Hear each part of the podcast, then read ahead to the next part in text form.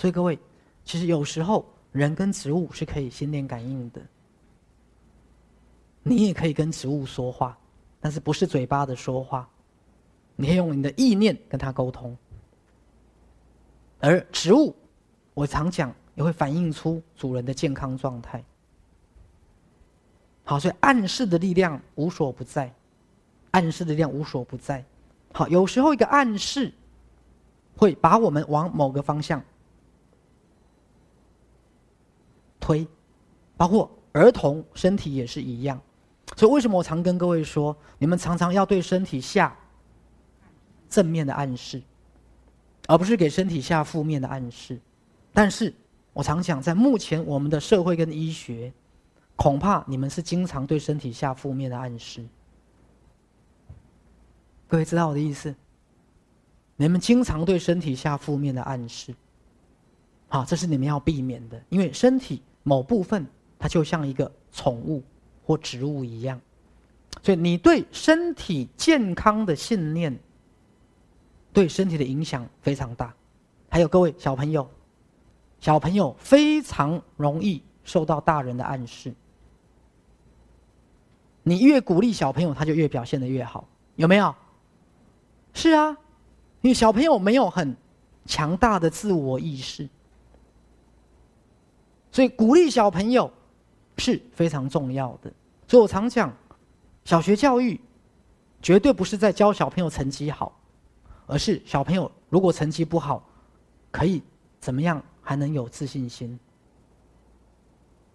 真正的小学教育是信心教育。如何让所有的小朋友对自己有信心？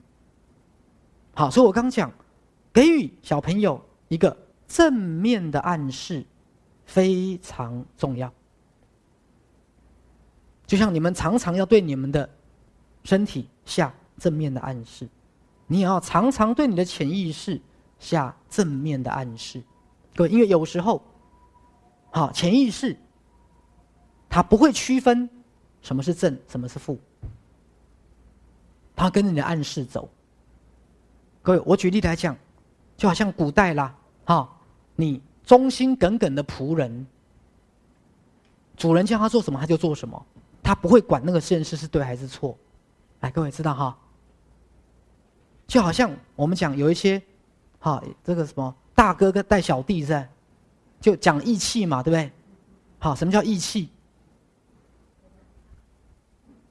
大哥说打就打。我管他打的是谁，反正大哥说的是对的。那群小弟就是潜意识，明白了吗？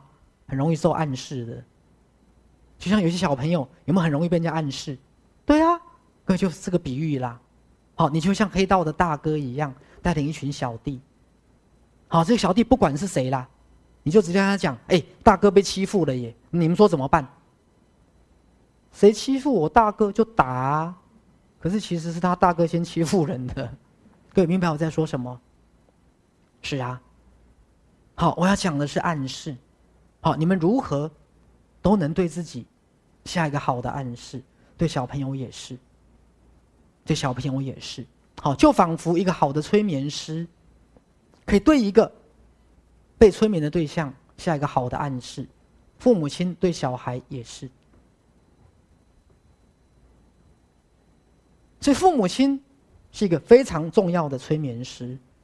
当你对你的孩子下一个正向的催眠指令，你的孩子就跟着你下暗示的方向，往一个正向的方向走。好，就像我刚提到，你们的身体也是，可是你们常常不知道，并且你们常常不但不知道，还对身体下很多负面的暗示。